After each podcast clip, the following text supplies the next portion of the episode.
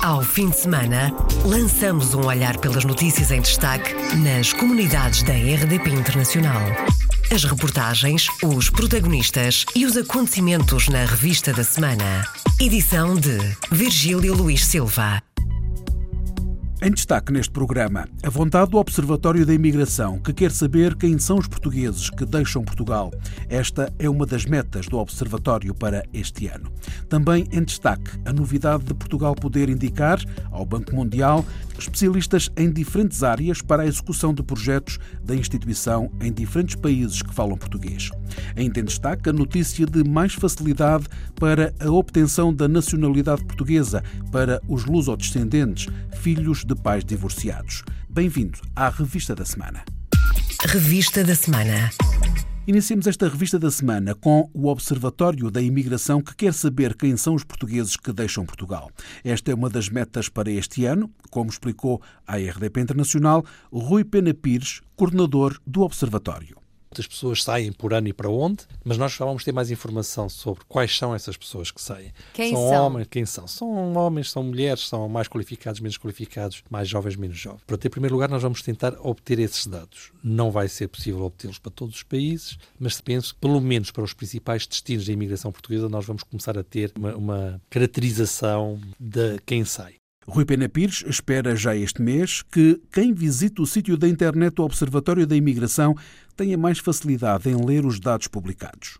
Em janeiro vamos ter uh, no site do Observatório, vamos começar a ter uma representação cartográfica da informação que está no Observatório e ainda durante o primeiro semestre vamos ter uh, todos os dados, não só em quadros, mas também em gráfico. Portanto, isso tornará mais fácil, com um simples olhar, perceber melhor as tendências, perceber melhor aquilo que a leitura dos quadros demora um bocadinho mais a, a interpretar. Rui Pena Pires, coordenador do Observatório da Imigração e os objetivos para este ano de 2019. Portugal vai poder indicar ao Banco Mundial especialistas em diferentes áreas para a execução de projetos da instituição em diferentes países que falam português. O anúncio foi feito pela Secretária de Estado da Cooperação no Seminário do Camões, em Lisboa. A assinatura está para breve, como explicou a jornalista Paula Machado, Teresa Ribeiro. Uma oportunidade que nós não poderemos desperdiçar e o Banco Mundial, obviamente, que, que, lhe interessa a assinatura deste protocolo, porque precisa de falantes de língua portuguesa para atuar em países que falam português e onde o banco está presente, Angola, Moçambique, São Tomé, Guiné-Bissau, etc. E, portanto, é do interesse do banco, porque precisa de técnicos portugueses em muitas áreas, e é do interesse de Portugal, porque é a nossa maneira de estarmos eh, presentes no Banco Mundial, começarmos a perceber todos os mecanismos associados à execução de projetos do Banco Mundial e normalmente sabe que isso traz depois outras valências eh, como empresas portuguesas, porque os técnicos portugueses conhecem empresas portuguesas, porque há todo um, um, ecossistema que se cria e que pode ser eh, detonado, diria eu, por esta assinatura com o Banco Mundial. Está prevista para quando? O mais rapidamente possível. A minha, não aliás, quero deixar de perder, portanto, não, esta não, não, este, não, não, de maneira nenhuma. Portanto, aqui já esta foi uma abordagem que nós tivemos do Banco Mundial e, portanto, aquilo que nós queremos é que rapidamente se concretize. A Secretária de Estado dos Negócios Estrangeiros e Cooperação, Teresa Ribeiro, vai ser em breve assinado um protocolo entre o governo português e o Banco Mundial para que especialistas portugueses integrem a execução de projetos da instituição. O Aliança, o novo partido político formado por Pedro Santana Lopes, que saiu do PSD, acusa o governo de castigar os imigrantes que não conseguem aceder às suas reformas no Luxemburgo. O partido tomou posição sobre os atrasos da segurança social portuguesa aos pedidos de contagem de tempo para a reforma pedidos que chegam do Luxemburgo. Uma denúncia feita inicialmente pela Associação Raras, que apoia imigrantes no Luxemburgo, pela Aliança, a tomada de posição foi feita no YouTube pela porta-voz Rosário Águas. Parece mentira, mas não é. É o Estado a que o nosso Estado chegou. Uma máquina trituradora de impostos que não consegue retribuir os mais elementares direitos. Estes portugueses foram privados de viver no seu país. Partiram e venceram. Mas agora o governo castiga-os mais uma vez, impedindo o seu direito à reforma. A Aliança não se conforma com esta situação porque estes comportamentos destroem os laços da nossa nação. A Aliança assume esta causa, porque Portugal é de todos, Portugal precisa de todos e a pátria, essa deve um superior respeito a quem teve de partir para trabalhar. Rosário Águas, ex-membro dos governos de Durão Barroso e de Santana Lopes, na altura do PSD, e atual militante do Aliança, a dar voz à tomada de posição do novo partido sobre os atrasos nas respostas da Segurança Social Portuguesa e do Centro Nacional de Pensões aos pedidos que chegam de portugueses no Luxemburgo.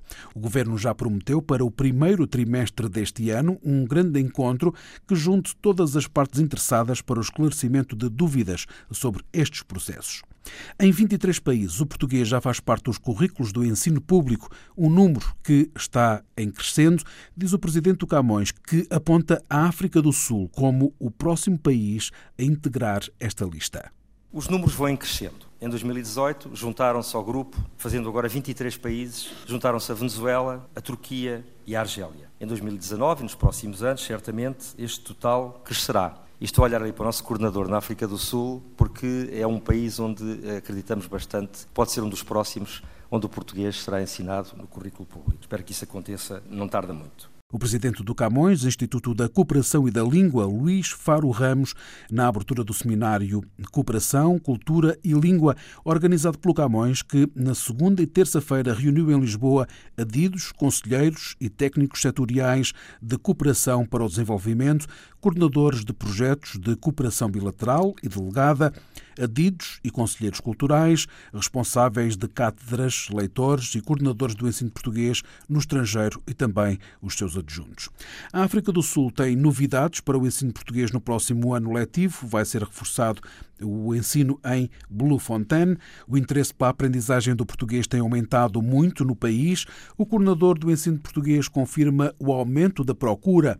Carlos Gomes da Silva contou mais à RDP Internacional. Vamos continuar a cativar mais alunos, principalmente de ascendência portuguesa. No último ano, notamos que houve uma maior procura pelos luso-sul-africanos, porque às vezes não nos apercebemos, mas na África do Sul, a esmagadora maioria daqueles que nós chamamos luso-descendentes são sul-africanos também, de três, quatro, cinco e seis gerações. Há meses encontrei um miúdo o tetravô tinha vindo para a cidade do Cabo depois do terremoto de Lisboa, imagino. Lusodescendentes de segunda, terceira e quarta geração, quase todos são sul-africanos.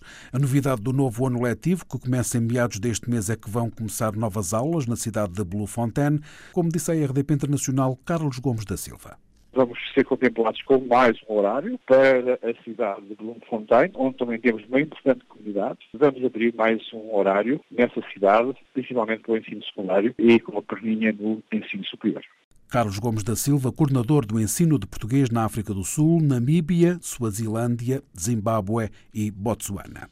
Os conselhos para quem vive na República Democrática do Congo mantêm-se, não percam o contacto com a Embaixada de Portugal, pede o secretário de Estado das Comunidades. Temos um conjunto de portugueses que funcionam como líderes das uh, comunidades que se encontram dispersas pelo país. Temos registado cerca de 700 portugueses, mas muitos encontram-se em Portugal, porque a escola na República Democrática do Congo para os seus filhos começa no dia 21 de janeiro e, portanto, é expectável que muitos daqueles que vieram cá passar o ano a Portugal regressem agora ao país. Temos um conjunto de líderes que estão identificados. Esses líderes funcionam como replicadores da informação, como replicadores da mensagem e a mensagem que é importante deixar é de que todos continuem a estar em contacto com a Embaixada e que procurem manter-se em contacto com aqueles que são os líderes que estão em contacto com a estrutura eh, da Embaixada, porque eh, em quaisquer cenários eh, o Estado português está naturalmente a acompanhar José Luís Carneiro, em declarações à RDP Internacional na manhã de quarta-feira, dia 9 de janeiro, a situação no país está calma, não há notícias de incidentes que envolvam a comunidade portuguesa. Há mais facilidade para a obtenção da nacionalidade portuguesa para os lusodescendentes, filhos de pais divorciados. É uma novidade que resulta da regulamentação da lei, uma novidade anunciada na RDP Internacional por José Luís Carneiro, secretário de Estado das Comunidades. Com um despacho do Sr. Secretário de Estado da Justiça, um despacho interpretativo eh, da atribuição da lei da nacionalidade a descendentes de portugueses eh, cujos pais se encontram divorciados, mas cujo registro do divórcio não esteja ainda reconhecido em Portugal. Uh, e que uh, se encontrou uh, uma, digamos, uma decisão que facilita digamos assim, com a presença dos pais, mesmo que divorciados, eh, e com a sua declaração nos serviços consulares, a possibilidade de atribuição da nacionalidade a portugueses luso-descendentes. Isto, por exemplo, é muito relevante para eh, crianças, adolescentes e jovens que estão na Venezuela, onde eh, este, este obstáculo era, de facto, muito difícil de ultrapassar. A entrevista de José Luís Carneiro no programa da manhã da IRDP Internacional na quarta-feira passada. Nicolas Maduro tomou posse na quinta-feira feira polémica e pouco reconhecida a nível internacional, Maduro tomou posse para mais seis anos como presidente. A União Europeia apelou na terça-feira a eleições livres na Venezuela e justifica que não foram nem livres nem credíveis as eleições de 20 de maio que reelegeram Maduro, isto de acordo com uma declaração do porta-voz da diplomacia europeia. O governo português não se fez representar na tomada de posse de Nicolás Maduro ilegítima e sem vergonha são as expressões com que duas luso-venezuelanas que deixaram o país e estão agora na Madeira não reconhecem a eleição de Maduro para presidente. Para mim são eleições ilegais, que não deveriam ter acontecido. Ele nem sequer, se tivesse vergonha na cara, vergonha mesmo, ele nem sequer eh, tomaria posse. Se ele amasse de facto o povo venezuelano, ele nem sequer faria aquilo que está, que está a fazer a maior parte dos venezuelanos, fazê-los passar fome, fazê-los emigrar. Ilegítima, 100% ilegítima, porque o senhor Nicolás Maduro não está a regir por o que está estabelecido na Constituição da nossa Venezuela. Duas advogadas lusodescendentes vindas da Venezuela para a Madeira, Olívia Vieira e Marilyn Muniz são duas advogadas que contestam a tomada de posse de Nicolás Maduro.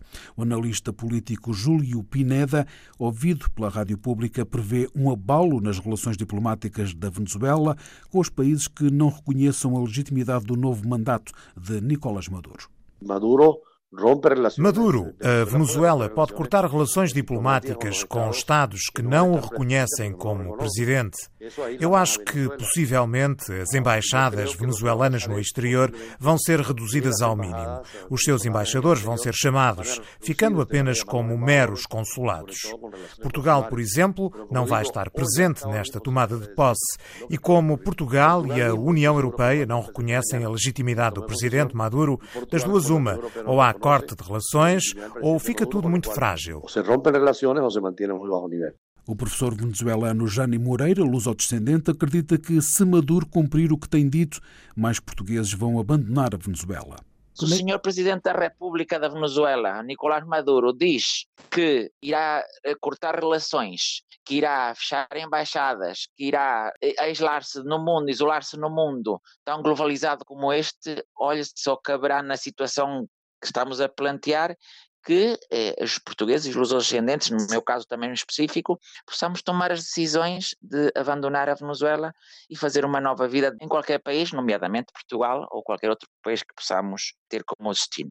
Maduro tomou posse perante o Tribunal Supremo Eleitoral, já que no Parlamento do país a oposição está em maioria e considera ilegal esta tomada de posse.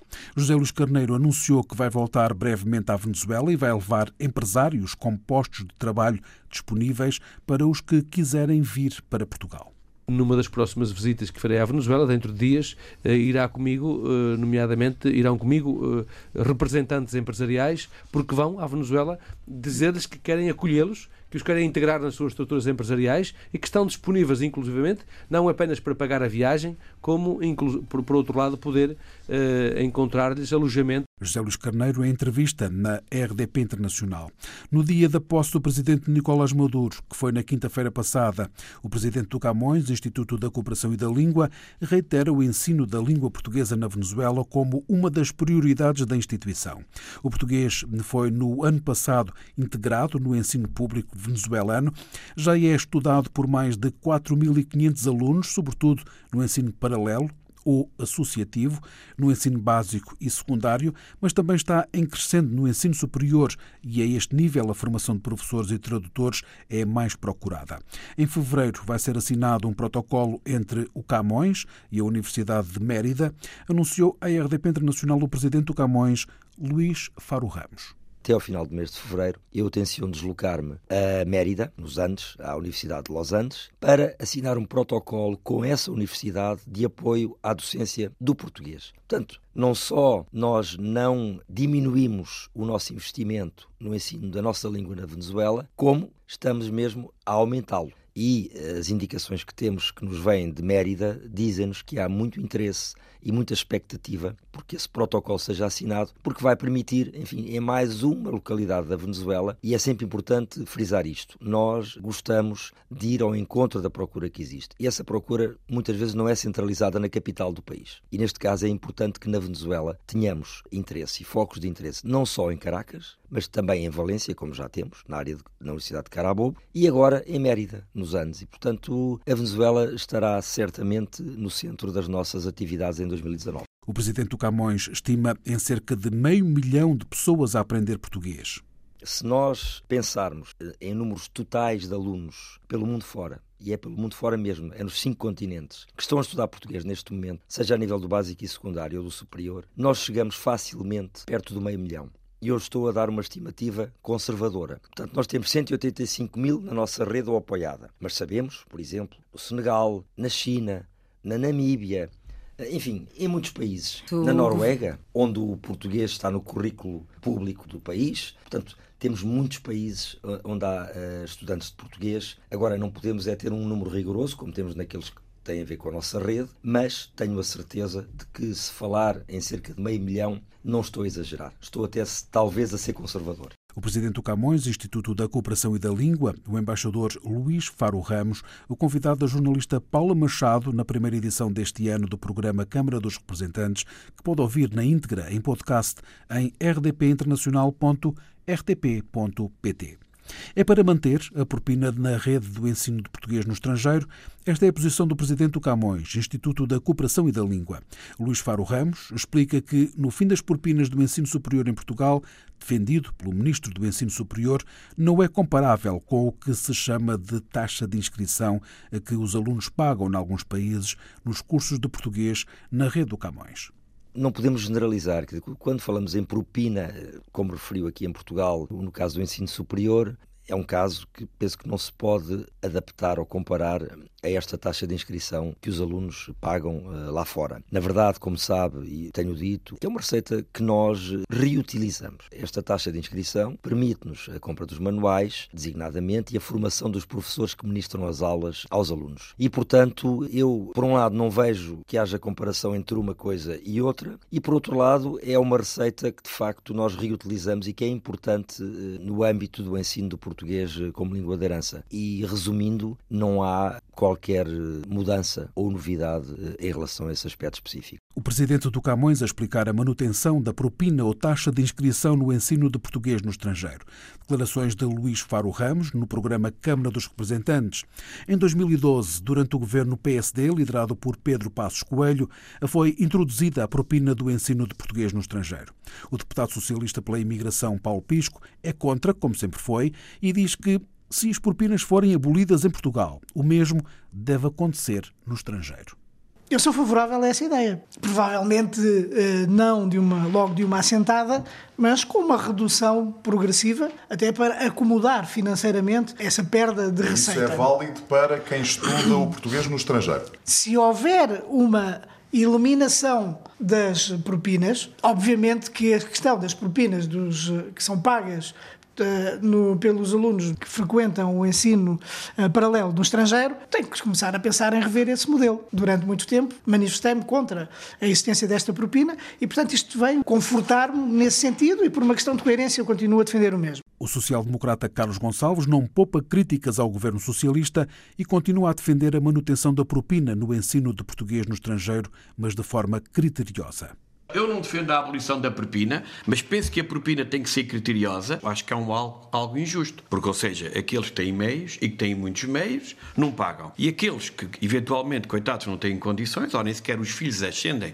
ao ensino superior, têm que pagar nos seus impostos as propinas daqueles que têm mais dinheiro. E, portanto, tem que haver aqui algum equilíbrio. Eu penso que aqueles que têm condições para pagar, e alguns sabemos têm grandes condições para pagar, devem participar naquilo que é o financiamento do ensino superior e aqueles que não têm condições assim serem isentos de propinas e aí sim reequilibra-se realmente a estrutura social do país. Carlos Gonçalves do PSD, Paulo Pisco do PS, no programa Pontos de Vista da RDP Internacional. O fim das propinas no ensino superior nacional e as propinas no ensino de português no estrangeiro, um dos temas em foco no programa Pontos de Vista, com moderação do jornalista Paulo Sérgio e que pode ouvir na íntegra em podcast em rdpinternacional.rtp.pt. Encerramos esta revista da semana com as janeiras que vão ouvir-se em Andorra e cada vez mais com mais público. Desde ontem e todos os fins de semana até o final do mês, Andorra vai ouvir as janeiras em português. O grupo de folclore Casa de Portugal vai a quase todas as igrejas do Principado, como contou à RDB Internacional José Luís Carvalho, diretor artístico do grupo uma tendência às igrejas do Principado, a todas elas a quererem que as janeiras passem primeiro pela participação na homilia, não é? E depois no final da, da homilia, onde nós fazemos alguns cânticos também de igreja, no final então apresentamos as janeiras para todos. Isso sim que tem, tem havido um aumento na adesão de todas as igrejas do Principado, portanto teriam que ser sete. Seis igrejas vão ter a visita das janeiras eh, durante todo o mês de janeiro. As janeiras em português, em Andorra, têm ganho adeptos de ano para ano. Há muita gente a querer ouvir o grupo de folclore Casa de Portugal de Andorra, relata José Luís Carvalho. É a 14 edição que nós apresentamos aqui no Principado e desde os 3, 4 primeiros anos, ao ver esta constância de manter a tradição, digamos assim, cada vez mais foi havendo adesão e foi havendo interesse. Os meios de comunicação aqui em Andorra também se mostraram muito interessados em, em difundir esta tradição portuguesa e o certo é que cada vez temos mais solicitações para ir cantar as janeiras, nomeadamente centros eh, de dia, lares da terceira idade, portanto instituições de solidariedade e as igrejas também agora, que para novidade nossa, não é? começámos com uma ou duas e agora temos seis das sete igrejas do Principado que aderiram a, a receber as janeiras, além de toda a comunidade portuguesa, não é? a comunidade portuguesa, vários restaurantes portugueses que querem reviver a tradição, não é? portanto a adesão tem sido espetacular. Aos sábados e domingos até ao final do mês, Andorra vai ouvir as janeiras em português. Começaram ontem e a última atuação vai ser no dia 20 na Catedral de Andorra. Durante três fins de semana, a tradição portuguesa de cantar as janeiras vai ser recebida nas diferentes igrejas, lares de idosos, estabelecimentos comerciais portugueses e andorranos e também nas coletividades. Fechamos assim esta revista da semana. Ao fim de semana, lançamos um olhar pelas notícias em destaque nas comunidades da RDP Internacional. As reportagens, os protagonistas e os acontecimentos na revista da semana. Edição de Virgílio Luís Silva.